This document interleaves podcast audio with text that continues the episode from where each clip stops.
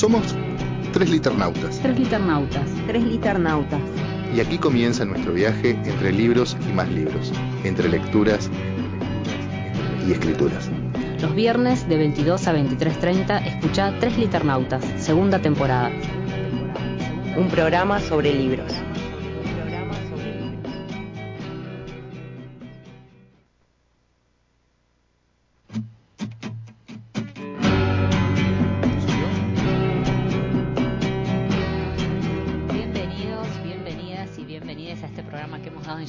Liternautas, un programa sobre libros. Estamos al aire por Radio Megafón.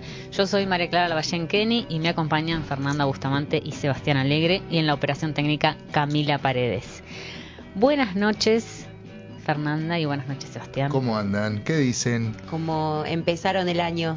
Eh, Empezamos. ¿Para qué empezamos, preguntar? empezamos. Sí, sí, No, sí. no es el día de hoy, pero el año se empezó bien, ¿o no? Sí, sí, sí. Bueno, pero el año de tres liternautas Ah, bueno. empezó con un viernes. Eterno. a pleno. Bueno, también vamos a saludar al- a toda la comunidad liternauta que ya está en YouTube escuchándonos eh, y en la app también escuchándonos en Yo vivo. tengo un saludo especial, especial porque si no me dijo que se enojaba. Bueno, Si no saludaba a nuestro querido amigo, a nuestro tábano liternauta, le podemos decir así. tábano. El amigo Así es. Fernando Barraza, gran colaborador de Tres Liternautas. Fer, un beso enorme. Donde estés, sé que estás cerca del mar en este momento. No, y además hay que decir que Fernando nos va a seguir acompañando en esta segunda temporada de Tres. Liternautas con su sección de Subutraún eh, durante todo el año, así que bueno, también le mandamos un abrazo grande. Bueno, yo tenía un comienzo distinto para el día de hoy. A ver, a ver, a ver. Eh, bueno, marzo del año 2022 y vamos a transitar esta segunda temporada de Tres Liternautas y bueno, personalmente estoy muy contenta y muy feliz de poder continuar con este proyecto junto a ustedes, un proyecto que surgió de una pasión que nos une al estrés y que es la literatura, la lectura, en fin, todo lo que se vincule con los libros. Eh, y también de algo que es común y esto es de querer compartir eh, lo que leemos con los demás, ¿no? Y con las demás. Y de alguna manera tejer esas redes con otros y con otras a partir de lo que leemos. Porque como decimos en la apertura, muchas veces los libros son nuestro refugio y de alguna manera eso queremos transmitir en Tres Leternautas. Ujú. Queremos Así es. agrandar el refugio para otros también. Para otros, exactamente.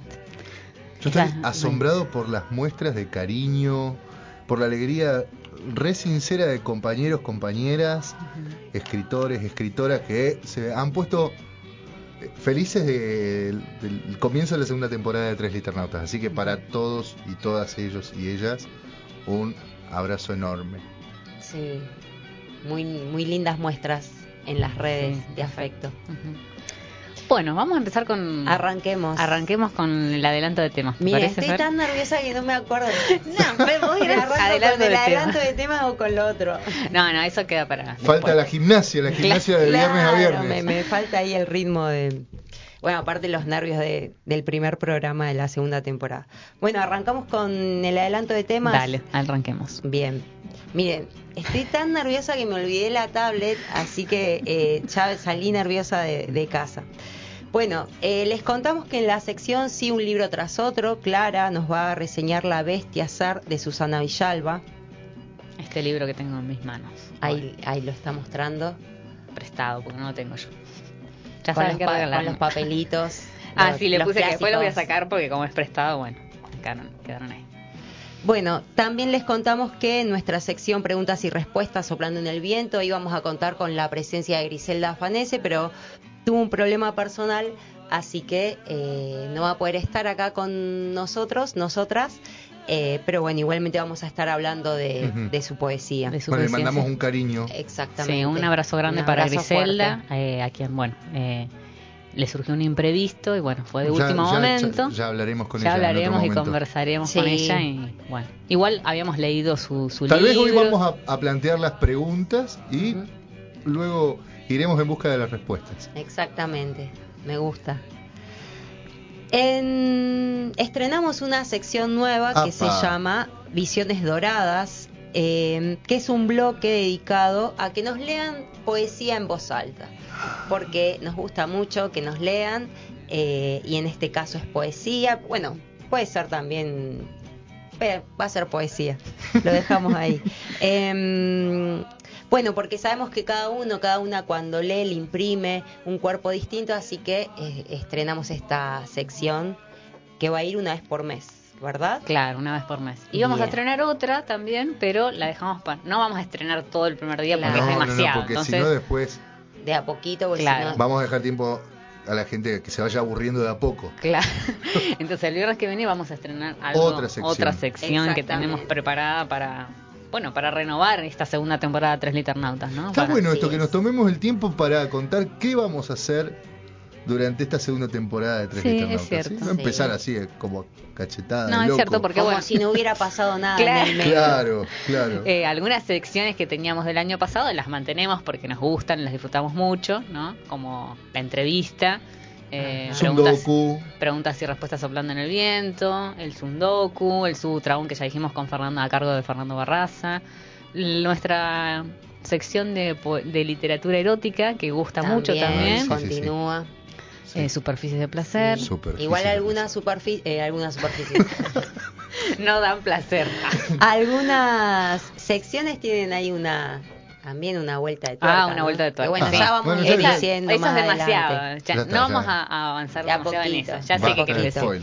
Eh, y bueno, la sección sí, un libro tras otro, sí, porque Se bueno, esa- mantiene. se mantiene con los catálogos personales de lectura. Exactamente. Perfecto, perfecto. Bueno, y antes de, pasar a las redes, eh, queríamos invitarlas e invitarlos eh, al taller que está eh, llevando a cabo Romina Olivero, eh, que se llama Llave Rota. Este taller es un taller de lectura, de escritura, lo, realiza en, Mala Palabra, en la casa librera, Mala Palabra. Comenzó este miércoles, pero es un taller que se desarrolla eh, durante varios meses y todos los meses tiene un eje distinto, que los voy a leer porque son muy interesantes. En marzo eh, el eje va a ser una especie de magia. Anote. En abril, libros con pasado. En mayo, no culpes a la noche. Y en junio, criaturas semilibrescas. Quienes estén interesados, interesadas, pueden preguntar, escribir eh, a Romina Olivero o a Mala Palabra y anotarse, obviamente, porque eh, estoy segura que es más que interesante. Sí. un O taller escribirnos de- a nosotros y después nosotros. Somos intermediarios. decís vos. Exactamente. Claro. Suerte de mediums. Hacemos el, el contacto. Bueno, Así que- súper recomendada ese, Sí. ese taller de Romy, así que bueno, les invitamos a que se inscriban. ¿Cuándo empieza? Ya empezó el Empezó, 2 de marzo, el 2 de pero marzo. Es un, eh, digamos, es un taller que continúa, es, eh, eh, es hasta junio, pero por mes tiene un tema, así que pueden hacer los cuatro meses o ir por mes. Perfecto, perfecto. Bueno, Buenísimo. Bueno, gracias Fer por esa recomendación. Bueno, yo voy a recordar nuestras redes, que siempre viene bien recordarlas. Eh, nuestro Instagram sigue siendo Tres Liternautas. Mantenemos el mail tresliternautas.gmail.com para quienes nos escuchan en diferido y ya nos quieren mandar alguna sugerencia de lectura, alguna recomendación, críticas para este primer programa. Eh, bueno, el Facebook de Radio Megafón, eh, Twitter Megafón Radio, nuestro celular que bueno, nunca está en la mesa, pero Cami ahí lo tiene cerca por si mandan algún WhatsApp. ahí hace tanto que Eh, no lo veo. No sabemos si está prendido tampoco. Supongo que sí. Bueno, es 299-6274-210. Y en Spotify tenemos la playlist de Tres Liternautas, que es la playlist del año pasado, y e inauguré una nueva para este año para que esté todo eh, Ordenado. ordenado como me gusta. Eh, bueno, eh, no soy TOC, les aviso, ¿eh? pero casi. Eh, una playlist que le titulé Tres Liternautas 2022 con la- toda la música de este año, ¿sí? Para que se diferencien las, las dos temporadas. Igual recordemos que en Spotify eh, pueden seguir a Radio Megafon para eh, ir escuchando algunas, algunos bloques del programa. Y estamos saliendo por streaming. Streaming En en, YouTube. en YouTube Mm. también, sí. Recuerden tocar la campanita para que les lleguen todas las notificaciones. Bueno, hablé mucho y voy a seguir hablando. Sí, sí, sí. Sigue. Eh, vamos entonces a presentar la sección Sí, un libro tras Bueno, otro. me parece bien. Vayamos a, a nuestra sección de sí, un libro tras otro.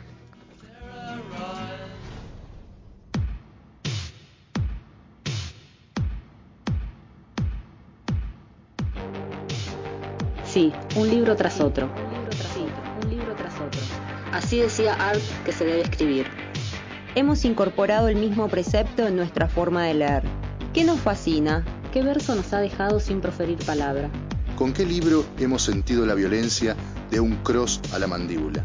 Sí, un libro tras otro. Un libro tras otro. Un libro tras otro. Un catálogo caprichoso de aquellas lecturas que nos empujaron con furia a un camino que ya no queremos abandonar. Que ya no queremos abandonar.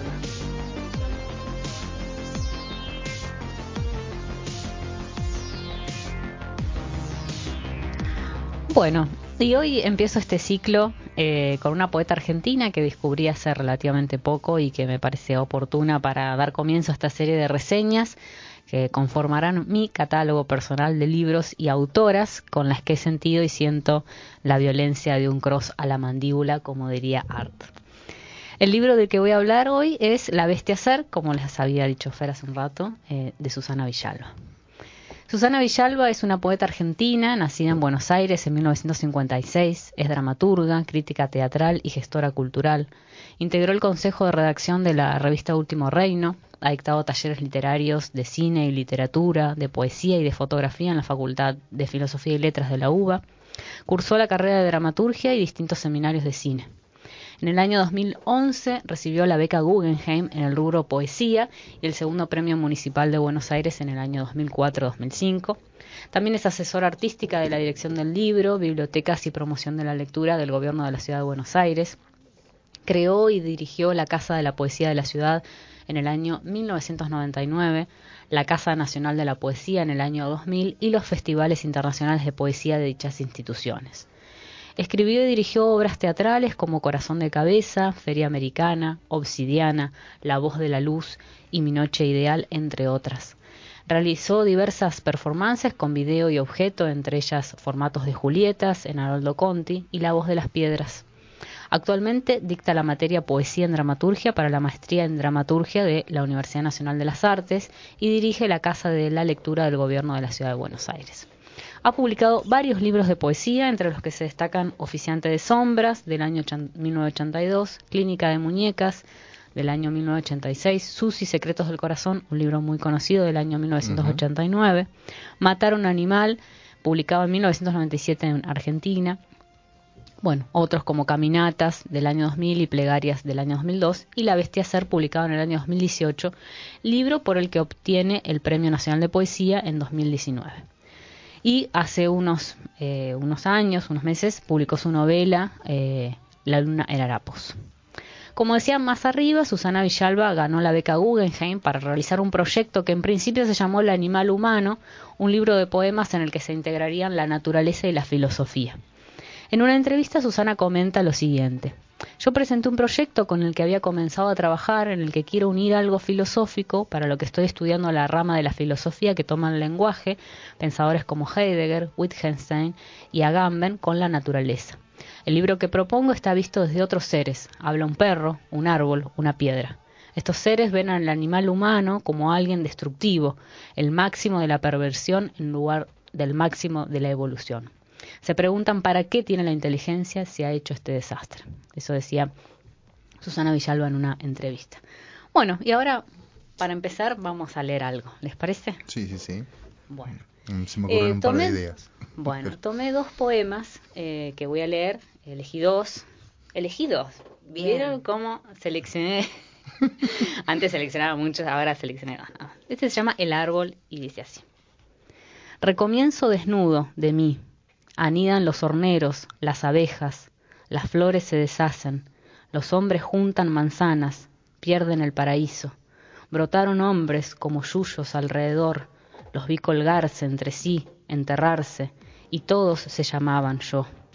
El viento aúlla, como el perro, me advierten los hombres en silencio, no saben si existen, quietos no saben si están. Una sierra eléctrica, el hombre, un desbande de pájaros, lo distingo por su salvaje desmesura, viene a mí como un loco de sed al espejismo. El perro ladra, salta para protegerme, pero no alcanza, tampoco Dios. Mis muñones supuran resina, el perro gime por mis ramas que suben a un camión, pero mañana soy el árbol, el hombre es tiempo. La vida pasa por los hombres como el viento por mis hojas. Queda un susurro, un temblor. Dentro de la semilla mucho tiempo me pregunté, ¿vale la pena esta violencia, el mundo? Pero ya estaba en su lógica de podredumbre o expansión. Aquí estoy, por los siglos. En mí el silencio se ríe y se estremece. No hablo, escucho a los orzales. Decirme es estar. Soy la pluma y la piedra, la raíz y el pájaro. El hombre hace de la incertidumbre una ley. El universo es el árbol entero. El sol en cada hoja se vuelve mansedumbre de follaje. Pasa por una forma de celebración. Hecho flores como quien remonta un barrilete para verlo bailar. Tremendo. Bueno, el libro de poemas eh, finalmente se llamó La Bestia Ser y fue publicado en el año 2018 por Hilos Editora. Un libro en, el, en el que hablan justamente las cosas que no suelen ser escuchadas, un perro, una piedra, un árbol. Un libro que reflexiona a partir de una pregunta que de alguna manera recorre todo el poemario. ¿Para qué tiene el lenguaje el ser humano o el animal humano si hace las cosas que hace? ¿Para qué tiene la inteligencia? Entonces la voz en la bestia ser la asumen un perro, un árbol y una piedra. En algunas entrevistas, Susana Villalba cuenta que su idea era escribir el libro en la ciudad de Merlo, San Luis, para escuchar a la naturaleza, porque le costaba hacerlo en la ciudad. No es la primera vez que una poeta o un poeta propone una escritura desde una voz distinta a la humana podemos dar muchos ejemplos de otros poetas y poemas que van en este sentido, ¿no? que nos cuentan desde una mirada descentralizada lo que ven, escuchan o sufren. En La Bestia Ser, Susana Villalba se despoja del hablar y del pensar humano para hacerlo desde la mirada, como decía, de un perro, de un árbol y de una piedra, desde una filosofía existencial. El libro se compone de una serie de cinco monólogos, cada uno de los cuales presenta un poema dedicado al perro, el árbol y la piedra, si bien no dialogan directamente entre sí, existe una línea, un continuum entre los poemas del perro, el árbol y la piedra, respectivamente, en las intenciones que cada uno presenta y también en la constitución o en la construcción del ser con respecto al otro. Un ser que se reconoce en otro y en el deseo de ese otro. El perro y el árbol se reconocen justamente en la diferencia, en la semejanza y en el ser. No es el lenguaje lo que habla, sino su descarrilamiento o su nacimiento. No soy yo en mi forma cotidiana de estar en el mundo la que escribe esa personalidad o personaje que protege ante el mundo. Pero sí es mi voz la que se fue gestando en este estado de alerta ante todo lo que la fuera trae u oculta. Es mi silencio abierto a escuchar al lenguaje antes de su Big Bang y mucho antes de su gramática pero también dispuesta a hacer su Big Bang para proponer otras maneras de decir el mundo. Escribe Susana Villalba en la contratapa de una antología poética editada por Editorial Chantén que se llama Sin pelaje, sin sombra. Estas ideas sobre el lenguaje eh, son las que se ponen en juego constantemente en el libro. El árbol, el perro y la piedra forman un todo, no solo en sí, sino en sus extensiones, en sus deseos y en sus soledades. Y de este lado, el, hombre queda fuera, queda excluido, porque la imposibilidad no se acopla al diálogo con la naturaleza. El ser humano no comprende justamente porque habla, y eso no les deja comprender eso que llevan escrito adentro desde el nacimiento, porque no pueden entender la eternidad de la piedra. Y bueno, ahora quería compartirles otro poema, que es El perro, y dice así. Salto, salto, salto, y siempre caigo, y nunca llego. En un relámpago Dios y los perros nos miramos. Entre los dos un momento de asombro y rabia fue el hombre. Yo era un sol. Cada día saltaba un mundo por ser espléndido. Cada noche caía en la noche del hombre. Hay monstruos cimarrones entre el cielo y el hombre. Hay eslabones perdidos. En el campito la muerte tomó un pájaro del cuello solo yo la veía. Los humanos siguieron su juego de pelota, hay cosas que no se escuchan. El oído se atrofia en animales habladores y no ven más que color sin tonos trascendentes. El hombre es el perro de Dios. Cuando un animal se vuelve loco de universo, empieza a hablar. En el viento un cementerio de palabras, un coro oxidado, rodando como cardos en la arena, Pasan jirones de ideas por las que alguien murió. En el cielo hay otro cielo cuando dicen cielo. En la espesura de su lenguaje el humano acecha a un dios. Las manchas al leopardo lo silencian, no lo callan, lo traman al mundo. El cazador celeste no tiene forma de ser capturado. El cielo es un exceso de interpretación humana al chocar con su límite como la mosca contra un vidrio. El hombre cuando habla cava huecos en los huecos. Desde que el mundo es lo que dice, voy como en un sueño de otro. Como una botella a la deriva, el hombre no comprende el mensaje en su interior por el que fue arrojado al universo con palabras. No conoce el destino ni el mensajero ni su propio corazón. El hombre dice, yo escarbo, vuelo. Tampoco los dioses hablan. Doy vueltas. El hombre avanza hasta la luna. Cuando llega, la luna ya no está ahí. Salto en la noche helada para entrar en calor. En el desamparo pierdo el jugar porque sí, ladro al camión de la basura. Un monstruo de cabeza y cuerpo de automóvil me hizo rodar con una pata menos. Las moscas se cebaron. Los chicos fieles a su naturaleza me tiraron piedras. En cada hombre una semilla de Dios se pudre. Ya desde la mañana la pelota hacía flamear hombres detrás, iban, venían a ninguna parte, hasta que se chocaron entre sí. Empujones, patadas, puñetazos, moscas aturdidas en tanto desperdicio. Llegaron otros con bastones. A la noche, a la tarde, los magullados golpeaban a sus mujeres y ellas a los hijos que venían con sus piedras contra mí. Me escondí, no sé si anochecía o la tristeza condensaba oscuridad. La noche nació muerta. Dios da lengua a quien no tiene dientes para el franco animal o la divina indiferencia. Porque no existe, creo en Dios, el humano no salta como yo, no es fuerte, ni sedoso, no es índigo, ni fucsia, no tiene perfume, no imita la textura de una hoja, no se eriza ni enciende las luces de la sepia o la luciérnaga, no es hidrodinámico, no vuela, no fosforece, no trina, no despliega abanico de plumas, espiral de nácar, corola, cresta, crina al viento. Hablar es su estrategia. Quien conoce el dolor, conoce al hombre por donde pasa hasta los dioses retienen el aliento. Sigo los restos de su carnicería, sobrevivo, él lo llama fidelidad. Muy bueno ese final. Lo corté ahí, porque seguía. ah. eh, para no hacerlo tan, tan extenso, pero bueno, una, una muestra, ¿no? En cada hombre una semilla de Dios se pudre. No, es una poesía muy especial, la de Susana Villalba. Bueno, voy a cerrar y después, si quieren, eh, charlamos un poquito. Dale, dale. Eh, pensaba, bueno, ¿por qué traer este libro hoy para inaugurar esta temporada de Tres Liternautas? Y creo que La Bestia Ser hoy nos interpela más que nunca, porque justamente estamos, creo, perdiendo, o si no hemos perdido ya, pero sin ánimos de ser tan pesimista, esa conexión con la naturaleza y si el habla nos, excluye per se de la naturaleza o de un diálogo posible con el árbol, con la piedra y el perro, tal vez la inteligencia nos permita redimirnos de ese destino o de este destino destructor. Y para finalizar, quería retomar un epígrafe, porque bueno, estas, estos monólogos que yo decía que con los que se estructura el, poemario eh, están, digamos, tienen como una introducción distintos epígrafes, ¿no?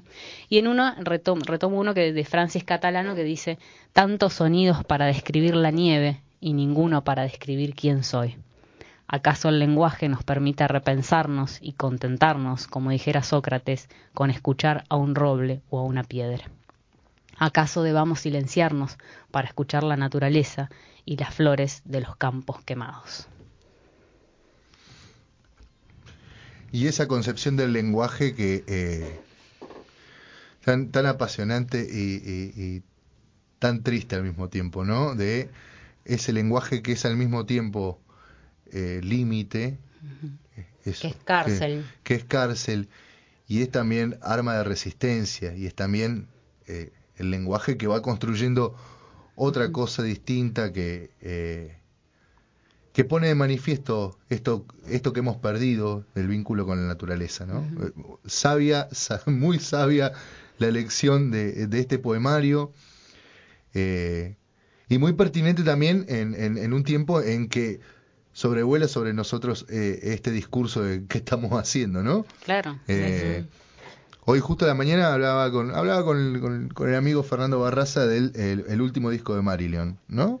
Que también eh, invito a escuchar un disco precioso de Marillion. Eh, después podemos dar la recomendación. Que se llama Una hora antes de la oscuridad, creo que se llama el disco. Salió ayer. Eh, con, una, con una poética también muy jugada en este sentido. Eh, he quedado anonadado, con, con, este poemario. ¿sí? Esta cuestión también de repensar la subjetividad eh, y lo colectivo, ¿no? Esto de que somos una humanidad constituida por sujetos que nos llamamos todos yo. Sí. Y que no deja de ser eh, digamos, eh, una mirada sobre la humanidad desde la misma humanidad, ¿no? Más allá de, que acá intenta hablar desde la naturaleza, eh, no deja de ser la, la voz de, la humanidad eh, la que está hablando y la, la que percibe que esa relación. Digo que es, que es interesante también porque no deja de ser como una mirada de, desde la humanidad sobre lo, Claro, sí, y también vencer este límite del lenguaje eh, a partir de una, de, una estrategia eh, y de una operación que consiste en asumir otra voz distinta de, lo humano, ¿no? Eh, yo creo que en algún momento lo conté en el programa, cuando alguien criticaba la elección de, de, la dramaturgia de Alejandro Finzi respecto a esos personajes estos interlocutores con el personaje principal. Una araña, un alacrán, eh, una bandurria austral, ¿no? Y entonces, una vez hablando con, eh, con Alejandro Finzi, eh, en, la, en, la, ocasión de la presentación de un libro, llegamos a la conclusión de que esos personajes aparecen porque el diálogo con lo humano está obturado. Está obturado, no hay otra posibilidad. Que me planto, digo yo, y Digo, qué malos que somos los hombres. Y, no es creíble ese discurso. Mm. ¿Quieren que termine de leer el poema? Por favor, por favor, sí. Bueno, me voy a decir que no, igual. Nos iban a traer a decirme que Bueno, había quedado acá. Este eh, decía que era el perro, eh, el perro, ¿no? Y justo, no están en el medio del libro, pero un poquito después y son poemas distintos al resto, ¿no? Como más eh, desde una visión más pesimista, si se quiere, de la humanidad, ¿no? Eh, hay como, siento que hay como un, como una escisión a partir de estos poemas, ¿no? Como que abre el libro en dos. A veces sueño con el perro que soy adentro del perro que está en este mundo. Mi propio gemido me despierta escarbando. Desentierro la furia del estirpe o la tristeza, que es lo mismo. Hay grandes pájaros que caen sobre pájaros chicos. Yo caí en la desesperación sobre ratones, los desgarré, sin, culparlos, sin excusas, sin pasión. También soy la presa. El hombre no cayó del paraíso, nunca estuvo, cayó de la inconsciencia de poder matar, cayó hacia adentro. Viene un pitbull tirando de una persona que lo tironea. Qué extraño amor esa cadena. El humano aprende con facilidad a obedecer un silbato, hacer piruetas y no enfrentar al líder. En cruzas sin parámetros de competición, la selección es natural. El que golpea primero es humano de raza. Hambre, frío, palos. No aprendí, claudiqué. A veces alguien me tira una caricia como quien espanta su indiferencia. El animal humano apuesta a que la muerte proteja al cómplice. Dos calandrias pelean en el aire por un celofán. Hasta cuando no están, están los hombres. Me echo junto al alambrado. Del otro lado mi sombra es libre, pero se queda a hacerme compañía. Rueda una botella en el viento, salto, la persigo y la atrapo, la suelto. Corro para atraparla otra vez, la muerdo y se desinfla. No me opone resistencia. Soy un cazador de huecos en un mundo vacío de mí. Cuando mueren los hombres matan a sus perros para llevarnos delante con correas de plata, ladrando a lo desconocido. Los que se sueltan los solos como yo, los perdidos dan vueltas por la luna. Los llamo, les pregunto si en la luna hay un árbol como el mío. Me cuentan la muerte, se parece al amor, un lugar donde estamos, pero no nos ven. No creo en el hombre, el hombre ha muerto. Increíble. Acá me están pidiendo que repitas el nombre del libro. Bueno, eh, hoy eh, reseñé La Bestia Ser de Susana Villalba, eh, publicado por Hilos Editora. Y yo creo que puedes cerrar con, con lo que dice en la contratapa. Ah, bueno, en la contratapa dice, enamorarse es caer y que parezca un vuelo. Entre la soledad de la estepa y el ajetreo vertiginoso de la ciudad, Palabras con rostro desconocido ruedan, se confunden entre las ramas del jarillal. Se cubren de polvo y frío, se pierden en el cauce pedregoso del Limay. A veces encuentran, por azar o por urgencia, a alguien que las lee. Hoy queremos escuchar las voces de quienes han hecho rodar esas palabras. Esto es Preguntas y Respuestas soplando en el viento. El ciclo de entrevistas de Tres Liternautas.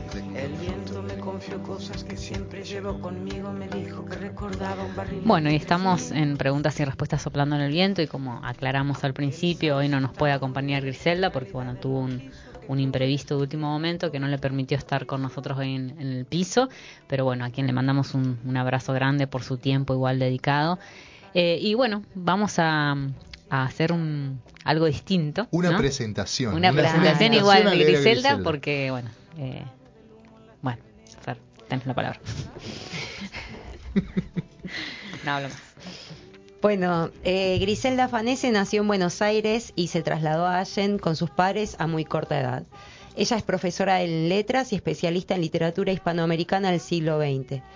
Trabajó como maestra en escuelas primarias y en escuelas secundarias también. En su profesión, la lectura y la escritura fueron centro de su interés. Fue docente e investigadora en la Universidad Nacional del Comahue, en el Departamento de Letras de la Facultad de Humanidades. Además, fue responsable de las cátedras Teoría y Práctica de la Lectura y la Escritura 1 y 2.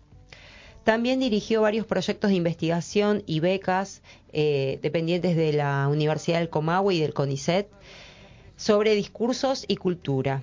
Integra la Comisión Académica del Centro Interdisciplinario de Estudios de Género de la Universidad del Comahue y es docente, perdón, y es docente de la Maestría en Estudios de las Mujeres y de Género de la misma universidad. Hoy vamos a hablar, ¿qué vamos a hablar un, eh, un poquito? Uh -huh. Del libro Las viejas acostumbraban a encerrar el dulce de membrillo, que fue publicado en el año 2003 por Editorial Limón. Bien. Eh, bueno, y Griselda Fanese también ha publicado poesía en distintas antologías, eh, compartidas en libros, en algunos libros solitarios, algunas croniquitas y relatos breves. También ha publicado artículos y compilado textos para libros sobre eh, los poetas de la revista Coirón, los teatristas del Teatro del Bajo, los trabajadores que tomaron Sanón en el año 2001, las mujeres del Choconazo, los colectivos de lesbianas que enfrentaron estereotipos hegemónicos con denuedo y humor entre otros temas. Bueno, y la idea de ahora era compartirles dos audios que nos había compartido Griselda, eh, que los vamos a escuchar y luego vamos a escuchar un tema musical también. Manija. Ignorando nuestras rabias, nuestras esperanzas, se sienta a la diestra de asesinos y enfoca en nosotros, en futuros, mundos, un ojo cegador, cerrador, en soterrados resquicios de soledad inerte, de pasado pasivo, cada mono pela su banana, hasta que el desencanto o la justa ira ante el hambre de los hijos, o la mano que viene pesada, o el barrido de la memoria, u otras cosas y otras cosas, son manija de tormenta. Banderas. Buenas tardes, banderas. Buenas tardes, paso rápido y otro. Paso, brazo, ojo, garganta, abrazo. Buenas tardes, redoblante, grito. ¿Dónde está? ¿Dónde está? Buenas tardes, viento de Perséfone y sus flores. Buenas tardes a cada quien que nos vio pasar. A la cascoteada luz, al vaso que cualquier día compartimos, a la extensa espera de un tiempo menos atrapado en el temor. Parecía que llegaba y no. Y buenas tardes al barco ebrio, que te salva hoy, y al imbunche, que te enrollará mañana. Te esconderás si hay suerte de la intemperie del país. Y sin embargo, a la intemperie pasan las banderas. Buenas tardes, banderas, y más banderas. Y buenas, aunque nos deshilachen, el abierto deseo del corazón de apuntar los dardos de la memoria al pasado que se nos traga. Se nos traga, pero no.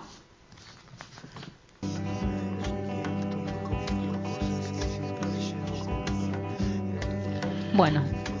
De las viejas acostumbraban a encerrar el dulce membrillo. Este es el fragmento que yo he elegido. Sucedió una década de muertos. Se contaron por decenas de miles. Y ellos siguieron apuntando a las liebres con la mira de sus escopetas de caza y asusando a los dogos argentinos. Ellas siguieron mirando por el costado del ojo, cruzando las piernas y revoleando las manos para disimular.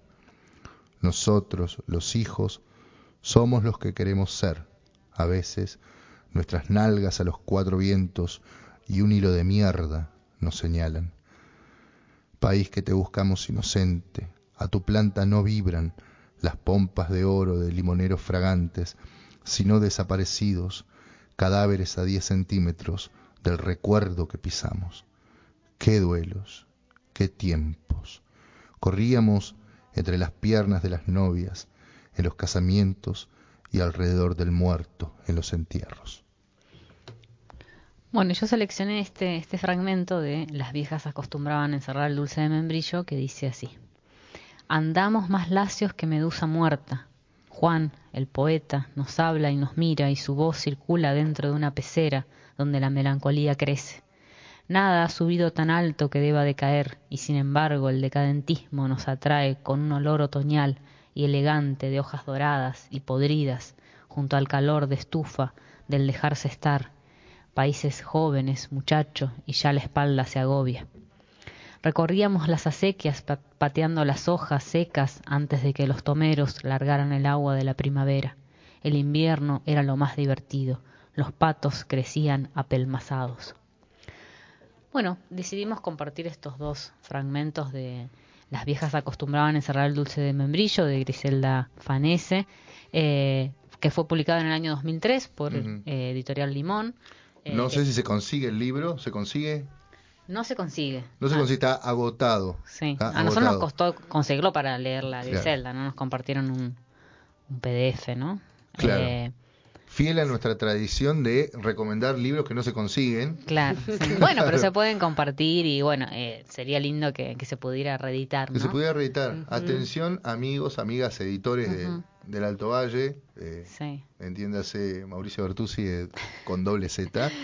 A ver si eh, empezamos a hacer algo, ¿no? Con estas palabras que andan así desperdigadas Sí, sí. E no, porque además, digamos, ya hemos, hemos compartido, bueno, también con, cuando conversábamos con Mariela Lupi, ¿no? Que también había eh, publicado en Editorial Limón, con, este proyecto tan lindo que había tenido la, editorial, pero bueno, tal vez sería momento de, poder eh, reeditar estos, estos hermosos poemarios, ¿no?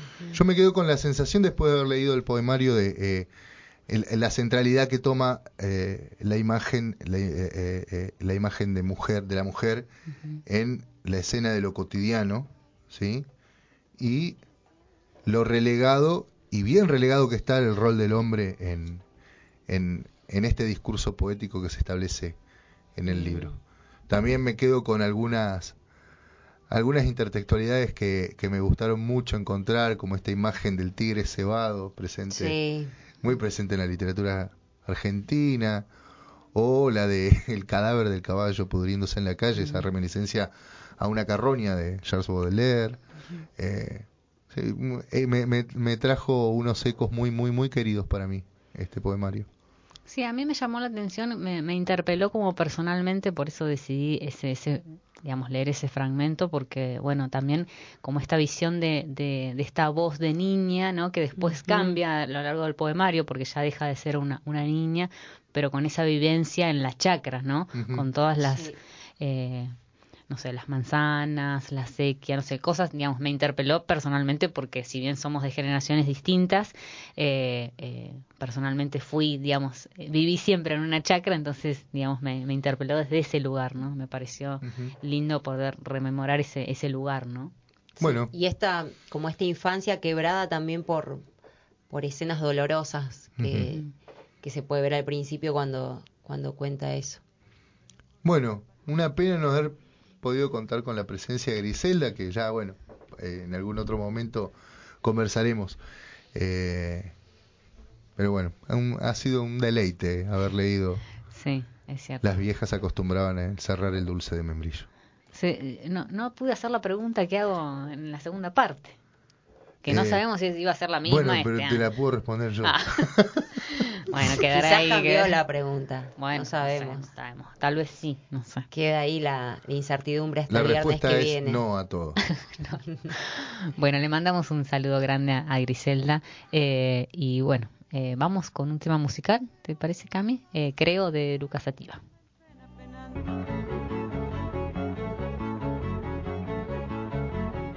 En la voz, la letra se vuelve color y cuerpo. La palabra remonta a vuelo para posar en los oídos visiones doradas. Poesía en voz alta, poesía en lenguas poetas.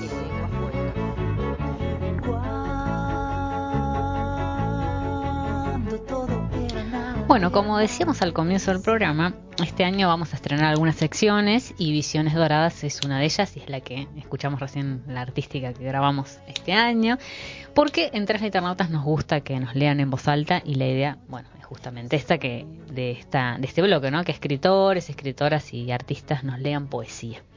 Y hoy en Visiones Doradas nos va a leer en voz alta Karina Rita Medina, que es profesora en letras, escritora, gestora cultural, que estuvo conversando el año pasado con nosotros en un programa muy lindo, eh, que publicó La causa de las cocidas por Tanta Ceniza Editora en el 2019, No andarse con chiquitas eh, en el año 2017 por El Sur y Porfiado, y que escribió junto a Romina Olivero Creer o Reventar también por El Sur y Porfiado en el 2013. Karina nos contó que dedicaba esta lectura a Liliana Campazo, que está pasando por un momento difícil por su amigo Nito Fritz. Compartimos con ustedes el audio de Karina los las invito a hacer un recorrido salteadito por el libro Los viajes de ahora de Liliana Campazo, poeta que vive en El Cóndor, provincia de Río Negro. 15. Está cansada. El encierro provoca el crecimiento de un moho del lado de adentro del corazón. El jardín ha dejado de ser su punto de apoyo. Por eso ahora se sienta en el auto, pone música, hace un ruidito con los labios, prende un cigarrillo, juega que viaja. Johnny Mitchell canta algo de los perros de la noche, sube y baja el vidrio de la ventanilla, se imagina la ruta, el viento en la ruta, tiene destino esta inmovilidad. En cuanto llegue, pega la vuelta, no vaya a ser que no haya nadie. Estarse quieta allí es otra forma de viajar. No ir es también estar yendo.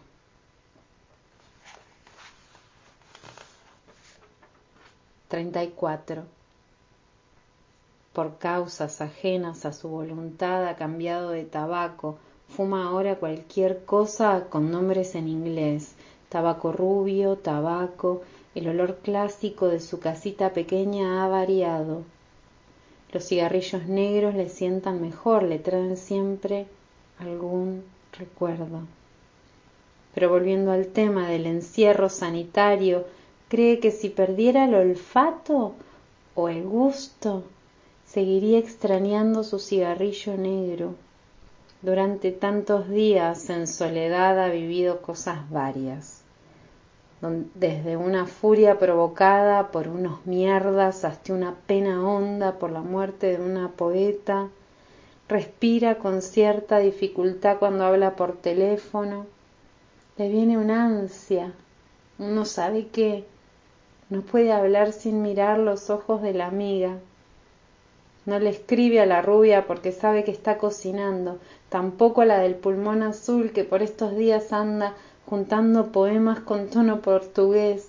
La casa está ya del color del invierno y eso la sitúa en la melancolía. Ese estado pegajoso, tan fácil de estarse allí, ha colgado sobre su ventana hojas de tabaco, a la espera de armar su propio blend, pero tiene unas manos torpes para componer un pequeño cigarro natural. Sigue afuera un viento alto, en la casa nada nuevo que contar.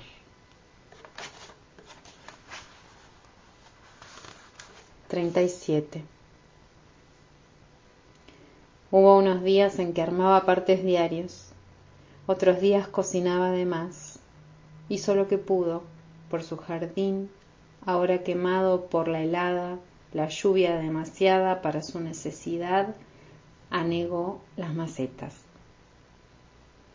Se da cuenta que a muchas cosas llega tarde, como esta poeta que hoy murió. La descubrió gracias a un estudiante que para elogiar una cosita le dijo, vos sos como Rosario. Y ante el temor la buscó en Google. Sabe bien que no le llega ni la punta del dedo del pie el más chiquito, pero hoy la extraña como si fuera una amiga.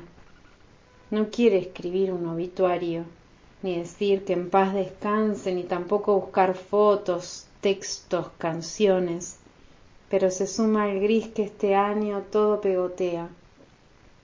Recordaremos todos este año el año que no vivimos, el de la pausa larga, el año stop.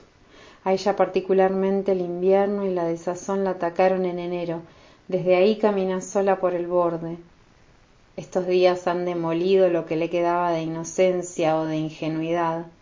Abandonada a un frío, tira piedras al aire, a ver si el cielo escampa de una vez.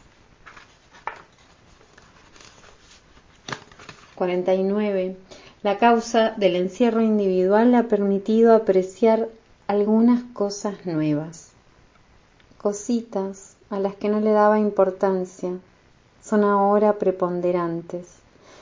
Por ejemplo, escribir en verso o en prosa.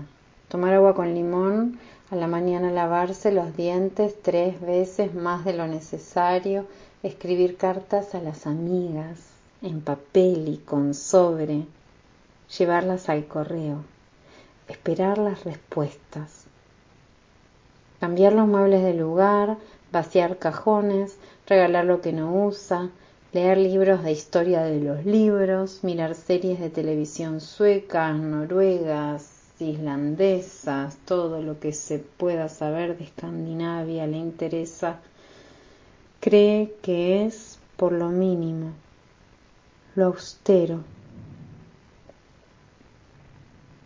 50. Hay cosas nuevas en su mundo que siempre fue tan limitado. Ahora que es todo adentro, las mira de otra forma. Cuando sale a pagar una cuenta o a comprar, mira o ve con los ojos amplificados los detalles de las cosas, los analiza como si calzara en su mano una lupa de entomólogo. Ve gente que nunca antes, negocios cerrados, tiendas con carteles de liquidación, madres con niños feos que se encaprichan y se tiran al piso, unos viejos que andan con el tapabocas de gargantilla y se ríen con pocos dientes. Ve que hay un mundo afuera y le pega como un látigo. Un, recorrido breve eh, por los viajes de ahora eh, el nuevo libro de Liliana Campaso, editado en 2021 por La Ballesta Magnífica. La palabra también desea. La lengua quiere arder en su completa plenitud. El goce, lo no dicho o dicho a gritos, jadeando. Palabras tabú, cuerpos que se salen del orden, que desbordan, que exceden y exudan. Superficies de placer, superficies de placer, superficies de placer. Lecturas erógenas al filo de la medianoche.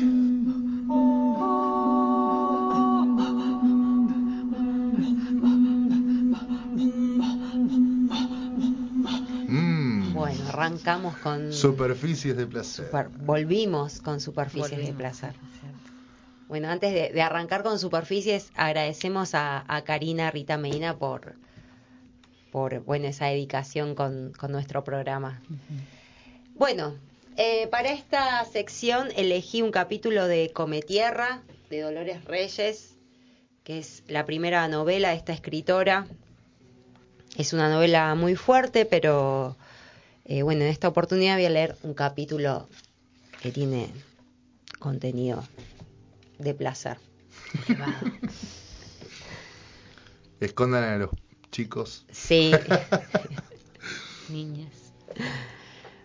Hacía rato que esperábamos al novio de la piba, que todavía no había llegado. Yo necesitaba que me mostrara el lugar exacto en el que la chica se había hundido. Ezequiel hacía de cuenta que no pasaba nada, pero se fumaba un cigarrillo atrás de otro. Mientras iba oscureciendo, los bichos se escuchaban cada vez más y el aire empezaba a enfriarse. Nos sentamos en el suelo de madera que rodeaba la cabaña. Ezequiel volvió a decir que el novio de la chica estaba por caer. Aunque no contesté, sentí que íbamos a pasar la noche ahí. Ya era tarde para que el flaco apareciera. Me dieron ganas de tomar una birra. Le pregunté a Ezequiel si podía conseguir una y me dijo que estaba pensando en lo mismo, pero que no daba. ¿Que no da qué? Quiero una birra, le contesté. Y él me miró a los ojos, sonriendo, con una sonrisa nueva, como de más zarpadito, y dijo que iba a buscar una y volvía enseguida. Me quedé un rato haciendo nada, recostada en la madera, mirando el cielo y los árboles, escuchando los bichos que ya estaban por todos lados. Seguí con la mirada a uno con antenas raras que recorrió lentamente la tabla en dirección a mi zapatilla blanca. No me gustaban los bichos. Me levanté el escote de la remera y me olí. Eso sí me gustaba. Me había bañado a la mañana, me lo había visto venir. Tuve frío y entré en la cabaña. La cama estaba tendida en el medio de la habitación. Era una cama enorme con sábanas hermosas y una manta del color del ladrillo cuando estaba desnudo. Me senté en el borde mirando la puerta por la que tenía que entrar Ezequiel con la birra. Me crucé de piernas y comencé a desatarme el cordón de la zapatilla. Cuando volvió primero me acarició la cabeza, yo le corrí la mano. No te hagas el bueno, le dije y nos reímos los dos. Ezequiel dejó su abrigo en una silla al costado de la cama. Me pasó la botella de cerveza y yo, para tomar, me senté y me tapé el cuerpo desnudo con el cobertor. Nos miramos. Yo no quería sonreír, no quería hacérsela tan fácil. Se quitó el pullover que tenía arriba de la camisa y se acercó de nuevo. No le pasé la birra, la agarró y tomó un trago. Y después la apoyó en la mesita al lado de la cama. Al hacerlo, la botella chocó con la lámpara y la única luz del cuarto parpadeó un segundo. Justo en ese momento sentí la mano de Ezequiel que me agarraba de atrás de la cabeza y me daba un beso con gusto a cerveza. Su mano en mi pelo presionó para empujarme hacia él, mientras me acercaba a su cuerpo tocándome la cintura desnuda. La mano me pareció áspera, o quizás yo la sentía así, mareada como estaba por el beso de labios suaves y alcohol. Nada de su cuerpo me soltaba. Me dejé arrastrar hacia él. Tenía la ropa fría. Yo ni la tanga me había dejado, así que traté de sacarle la camisa, pero en la posición en que estábamos era imposible. Nos soltamos la boca, nos reímos más. Ezequiel se quitó la camisa rapidísimo y su mano volvió a tirar del nacimiento de mi pelo. Me recliné un poco apoyándome en los codos y él volvió a reírse. Con la mano libre se desabrochó el cinturón, bajó el cierre del pantalón y se lo quitó. La otra mano se cerró en mi nuca. No me podía mover, tiró de mí. Sacó su pija por encima del boxer y me la acercó a la boca. Me dejé llevar por un beso tan suave como si lo que besaba fuese una lengua. Le bajé el boxer del todo. La piel que tocaba me gustaba. Podía apretarla con los labios mientras la pija jugaba en mi boca y se iba hundiendo. Ezequiel me miró chupar y yo también lo miré a él. Me agarró la cabeza con las dos manos. Mantuvo un rato la presión hasta que en un movimiento sacó su pija de mi boca y sus manos buscaron mi cadera. Me llevó hacia él. Yo me tendí y abrí las piernas. Ezequiel besó mis tetas, que son del tamaño de un puño cerrado. Después, sin apartar su boca de mi pecho, bajó una de las manos hasta mi concha, me acarició, sentí sus dedos hirviendo, me fui mojando. Él siguió un poco más, después llevó la mano de nuevo a mis caderas. Una mano seca y la otra mojada me agarraban firmes. Quería verlo cuando entrara, quería acariciar su espalda que estaba encima de mi cuerpo. Ezequiel se tomó un tiempo para mirarme a los ojos. Después sus ojos se fueron perdiendo y los míos también. No lo vi empujar, meterse, presionar contra mí, agarrarme fuerte con las dos manos el culo y empujar de nuevo. Con los ojos cerrados, nos podían escuchar, sentir el instante en que Ezequiel sacó su mano húmeda del comienzo de mi culo y la metió en mi boca mientras su cuerpo empujaba y se sacudía violento, como si hubiese perdido el control. Sentí enloquecer mi corazón y yo también me apreté con fuerza a él. Algo, desde adentro, se volcaba y en sus dedos contra mi lengua sentí el sabor de mi cuerpo.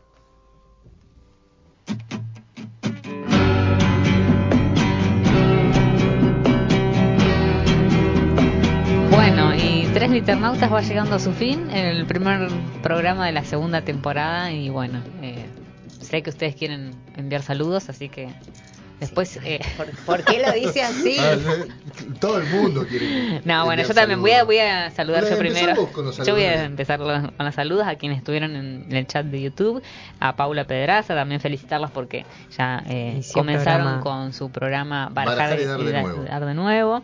Eh, Pedro, también que estuvo ahí mandándonos lindos mensajes, Sara, eh, Mauricio Giulietti, mi madre que siempre está presente también, Marcela, eh, amigas que nos han escrito, Laura, Anita, Karina. Karina Rita Medina, que también nos mandó un abrazo. Y bueno, unos fuegos que aparecen por ahí también de Pedro. Después de la Apa, lectura. apa, No los vi, no los vi, no los vi. Fuegos de superficies. Bueno, yo quiero saludar, eh, obviamente, a Paz, a Mauricio, a Manuel, a Leia, que están. eh, ahí deben estar escuchando, o no sé, o, escuchando otra cosa. Tal Claro, capaz que sí.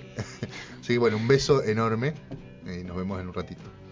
Bueno, y yo aprovecho a, a saludar a mi familia de Buenos Aires, a Pedro, a Josiana, a Darío, a Marina, eh, bueno, a Anita y a Karina que estuvieron ahí activas en el, Sí, en el en el chat. Y a Tito también le mando un beso.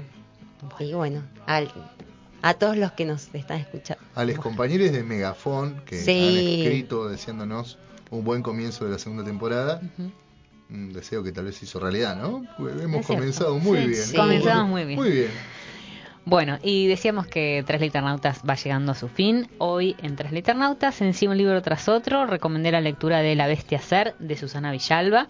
En la sección Preguntas y Respuestas soplando en el viento, eh, leímos y compartimos eh, eh, algunos poemas de Las viejas acostumbran encerrar el dulce de membrillo de Griselda Fanese, publicado por Editorial Limón en el año 2003. En la nueva sección Visiones Doradas, Poesía en voz alta, Karina Rita Medina nos leyó fragmentos de Los viajes de ahora de Liliana Campazo, publicado en el 2021 por La Ballesta Magnífica, y el libro se consigue en mala palabra, así que lo pueden ir, a buscar. Y ya empezar a leer Y sacar la tarjetita de comunidad Megafon. también. Eh, y en Superficies de Placer, Fernanda leyó fragmentos de Come Tierra de Dolores Reyes. ¿Qué escuchamos, el día de hoy? escuchamos Figuración de Almendra, tema del álbum homónimo del año 1970. Y la versión que escuchamos pertenece a Ila Lizarazu, a su disco La Génesis del año 2018, en el que reversiona clásicos del rock nacional argentino. Escuchábamos La Danza de las Libélulas, un sencillo del cantante y compositor chileno Manuel García y de la cantautora y compositora chilena Mon Laferte. Escuchábamos también Creo de la banda de rock alternativo originaria de Córdoba, Eruca Sativa, ya amigos y amigas de este programa. Y el tema lo encontramos en el álbum eh, Seremos, primavera del año 2019. Y en Superficies de Placer escuchábamos a Nati Peluso y su canción Amor Salvaje, que pertenece al álbum Calambre del año 2020. Estos temas van a estar disponibles en la playlist de Tres Liternautas 2022. La nueva playlist de Spotify. Bueno, y de esta manera nos despedimos. Eh, bueno, agradecer nuevamente a quienes nos escucharon, tanto en, en- y compartieron algunos eh, saludos en el chat de YouTube y a quienes nos escucharon también eh, por, la aplicación. por la aplicación de Radio Megafon.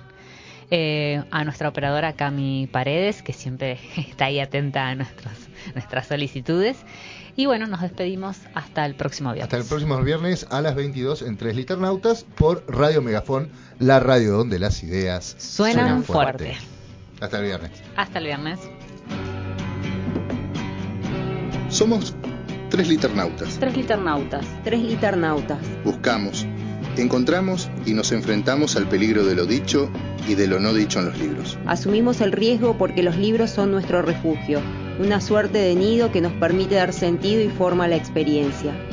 Alguien nos dijo que los libros son una miniatura, un compendio del mundo. Pero un libro, ¿realmente puede definirse?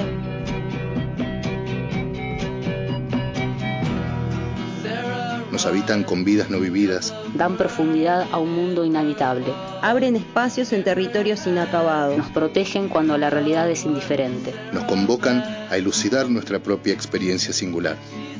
Todos ellos nos permiten jugar, descubrir, gozar, asociar, perdernos. Por eso, exploramos los márgenes amarillos de viejos clásicos. Vamos a la deriva en el mar tumultuoso de los estantes. Buscamos las voces de quienes han creado mundos con palabras, palabras, con palabras.